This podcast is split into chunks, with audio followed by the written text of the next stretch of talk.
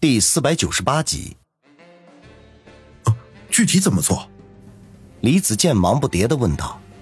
我们需要找个人来假扮成王宇，而且在经过沈晨的时候，还设法让他露下面。常青山环顾了一下周围，最后把目光落在了林雪飞的身上。早晨八点多的时候，沈城君悦旅馆迎来了第一份生意，两个一脸病态的年轻人，他们穿着十分朴素，甚至看上去还很寒酸。两人年纪相仿，均是面无血色，眼眶深陷。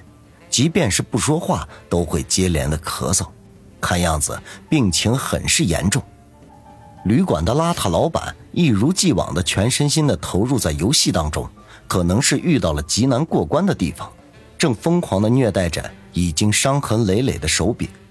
对于忽然到访的两位客人，连眼皮都没抬一下，只是敷衍的说了一句：“单间八十，双人间一百二。”房间里有卫生间和淋浴，还有电脑可以上网。不要把贵重物品放在房间里，丢了本店概不负责。两位年轻人对望一眼，其中一个个头稍高的从衣兜里取出五张百元大钞来，放在了吧台上。老板，来个双人间。对了，上次我们来的时候住的好像是五零七，不知道那个房间有人住没？旅馆老板转头瞥了他一眼，不耐烦的说道。事儿真多，五零七有人住了，五零六空着。稍高的年轻人露出遗憾之色，咳嗽了两声，说道：“那就五零六吧。”操，病殃殃的还住那么高。旅馆老板骂了一句，将一把钥匙丢在吧台上：“自己上去找吧，我这边忙着打游戏呢。”说完，也就不再搭理这两位客人，又开始虐待手柄去了。俩年轻人对望一眼，稍高的那位伸手拿了钥匙，一步三晃的上楼，一口气爬到五楼，忽然见到对面走来一对衣服花哨的男女，两人赶紧停住，扶着楼梯的栏杆，剧烈的咳嗽起来，仿佛随时随地都可能晕倒过去一般。衣服花哨的男女经过他们身边的时候，情不自禁地皱起眉头，露出十分厌恶的神色。噔噔噔的下到四楼缓台的时候，只听那个女的嘀咕道：“嗯，哪来的两个病鬼？可别把咱们给传染了！别瞎鸡巴嘚嘚，能来君悦旅馆住的都不是啥好人。”那男的生气的骂道：“这么说，我们也不是好人喽？”你说呢？妈逼的，好人谁住这儿？两人的声音逐渐消失，楼梯口站着的两个年轻人相对一笑。快步向五零六走去。五零六是标准的双人间，与寻常的旅店布局一般无二。两人反手将门关好，一扫脸上的病态，高个一屁股坐在床前的沙发上，大大的吐了口气。另外一个则几步走到窗口，透过窗子向左右张望了一下，然后转头说道：“宇哥，外面有阳台，应该可以通过窗子爬到五零七。”这两个不是别人。正是王宇和小东北，常青山对于易容之术仅学到了一点皮毛，画来画去总是痨病鬼的样子。所幸他们从大巴上下来之后，并未引起什么人的注意。从外人看来，还以为他们是从乡下来省城看病的。倒是林雪飞，通过常青山简单的讲解，再加上他在剧组里见过那些化妆技术，分分钟把自己乔装成了王宇的样子。至少从远处看有那么五六分相似，而且在经过沈城市区的时候，还刻意的下车走动了一下，成功的吸引了李九手下的注意。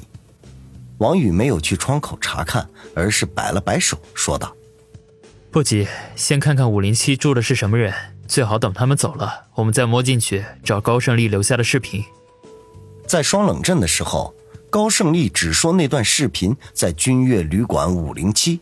不过具体的位置却没来得及说，就被曲三枪一枪钉在土炕上，一命呜呼了。是以他们想要找到那段视频，只能把五零七翻个底儿掉。小东北听王宇这么说，点了点头，走了回来，坐在窗边说道：“常大哥这易容术真不敢恭维，本来说好画个消瘦脸颊，结果却把咱们画成病号了。”王宇呵呵一笑：“这就不错了。易容术可是已经失传了很久的神技了。”小东北摸了摸脸颊，颇以为然的点头说道：“是，常大哥尽管只会把咱们易容成病鬼，可是却一点破绽都看不出来，就算用手抹也很难擦掉。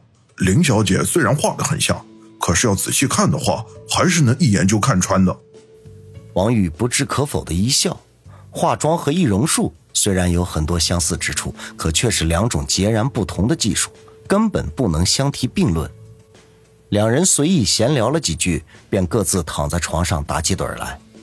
将近中午的时候，王宇接到李子健打来的电话，他们已经上了去往春城的高速公路，后面至少有十几辆车在尾随。不过，不知道出于什么原因，那些车辆只是远远的跟着，并没有其他的企图。王宇收到这个消息，微微的松了口气。如此一来，他们在沈城这边的行动会变得相对容易一些。双方通话完毕，王宇站在窗口眺望远方。虽然只是短短不到一个月的时光，他却经历了许多人一辈子都不可能经历的危险和困难。在这些艰难的过程中，他的心境悄然地发生了变化。这些改变在外人眼里一时半刻是看不出来的，只有他自己知道，他变了。到底变成了什么样子，他很难用语言形容得出来。只是，若再遇见曾经发生过的事情时，他或许会做出更加英明的抉择。同时，他的心肠也变得坚硬起来。他渐渐明白，这是一个弱肉强食的世界，唯一遵循的就是丛林法则。想要好好的生存下去，就要强大，就要心狠手辣才行。解决眼前的危机之后，我一定要用最短的时间崛起。只有站在最高点，成为规则的制定者，才能永远杜绝这次事情的再次发生，才能更好的保护身边的亲人和朋友。王宇默默的想着。这时候，小东北的声音从他背后响了起来：“呃，宇哥，我出去买点午餐，顺便探探情况。”王宇没有回头，只是轻嗯了一声。小东北这一去就是三个多小时，就在王宇即将失去耐心的时候，他才急匆匆的回来。王宇皱起眉头，正要问怎么耽误这么长时间，小东北就一面从方便袋里取出装着各种菜肴的简易饭盒。一边说道：“呃，宇哥，我刚才在附近餐厅买饭的时候，无意中碰到了今天早上咱们在楼梯口遇见的那对男女。他们虽然是五零七的住客，你猜我从他们那里听到了什么？”别卖关子。王宇心中一动，本能的觉得事情有蹊跷。小东北嘿嘿一笑，压低声音说道：“我听他们说，他们在五零七无意中发现了一个智能手机。”存储卡里装了上百条视频，很多都是有关省城某局局长的不雅视频。他们打算明天拿这些视频去找那个局长敲诈一大笔钱。我觉得那部智能手机极有可能就是高胜利留下来的，而那些视频中肯定就有我们要的东西。王宇闻言，眼中顿时一亮，说道：“太好了，那我们今晚就行动，不管用什么方法，都要把那部手机弄到手。”我也是这样想的，不过我们最好不要闹出太大的动静。